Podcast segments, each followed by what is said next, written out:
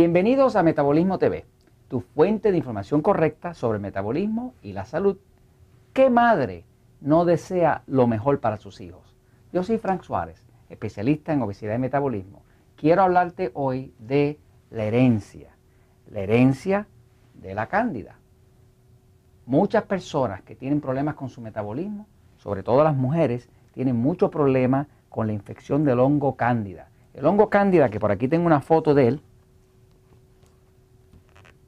es un organismo verdaderamente difícil, un organismo de verdaderamente problemático, porque es un organismo que vive del exceso de carbohidratos, de la harina, del pan, del arroz, de la papa, del dulce, de los chocolates, de la Coca-Cola, de todo ese tipo de cosas, y realmente cuando infecta un cuerpo se hace bastante difícil sacarlo del cuerpo. Pero lo triste es que si no se saca suficiente del hongo cándida del cuerpo, la persona no puede adelgazar.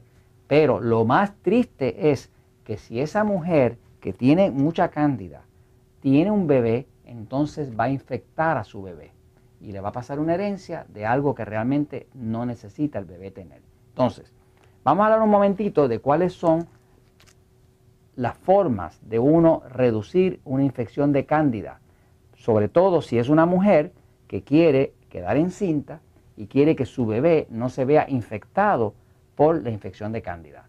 La realidad es que los hijos, los bebés, reciben la flora intestinal de la madre. O sea, que si la madre tiene una flora intestinal y vaginal que está llena de hongo, el pobre bebé lo que va a recibir es mucho hongo.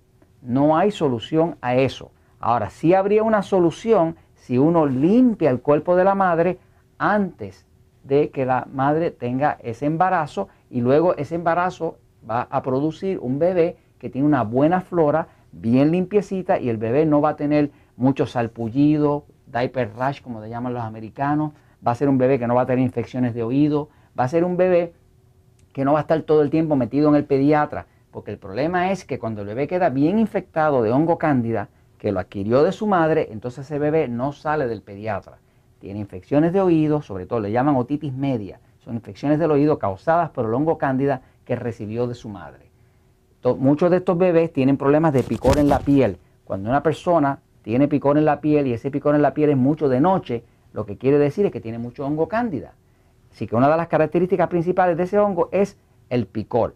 Hay productos que se utilizan, que se pueden utilizar para reducir la colonia de hongo en el cuerpo. Quiero explicarles que las mujeres tienen mucho más hongo cándida en el cuerpo que nosotros los hombres. Hay una razón para eso. La mujer tiene en su cuerpo mucho estrógeno, que es la hormona femenina. Y la hormona femenina, el estrógeno, hace crecer los hongos. Por eso es que muchas mujeres que han utilizado pastillas anticonceptivas o señoras que están en la menopausia, en el cambio de vida y utilizan medicamentos con estrógeno como Premarin, Prempro y demás, pues entonces se ponen bien gorditas, pero se ponen bien gorditas porque el estrógeno engorda, pero además el estrógeno hace crecer el hongo. Y al hacer crecer el hongo, el cuerpo se pone muy ácido, reduce el metabolismo y la persona empieza a engordar. Así que muchas de las personas que no pueden bajar de peso no es que coman mucho, es que tienen mucho hongo. Y si es mujer, pues va a tener mucho más hongo que el hombre. Nosotros los hombres tenemos mucho de la hormona masculina, que se llama testosterona. La testosterona no hace crecer los hongos, pero el estrógeno sí. Hay productos para reducir la colonia de hongo y hacer que la persona le mejore el metabolismo y pueda bajar de peso. Por ejemplo, nosotros usamos no sé si su país está disponible, pero usamos un producto, un, kit, le llamamos el kit Candiseptic. Candiseptic es para matar la cándida. Eso contiene ciertos suplementos que matan la cándida, otros que restauran la flora intestinal y vaginal, otros que ayudan al cuerpo a sacar los tóxicos del cuerpo y se va matando poquito a poco porque no se puede matar todo de cantazo porque se crea mucha toxemia y la persona se enferma. También sabemos que el aceite de coco, sobre todo el Coco Ten Plus, que es un aceite de coco orgánico que utilizamos, esto también mata hongos. Claro, esto lo mata mucho más profundo que esto, pero esto empieza a matar los hongos porque es fungicida. Fungicida quiere decir que el aceite de coco empieza a matar los hongos. De hecho, muchas personas se benefician con el aceite de coco porque reducen la colonia de hongo, eso acelera el metabolismo y entonces la persona puede bajar de peso. Ahora, lo triste es que el bebé no debería quedar afectado por eso.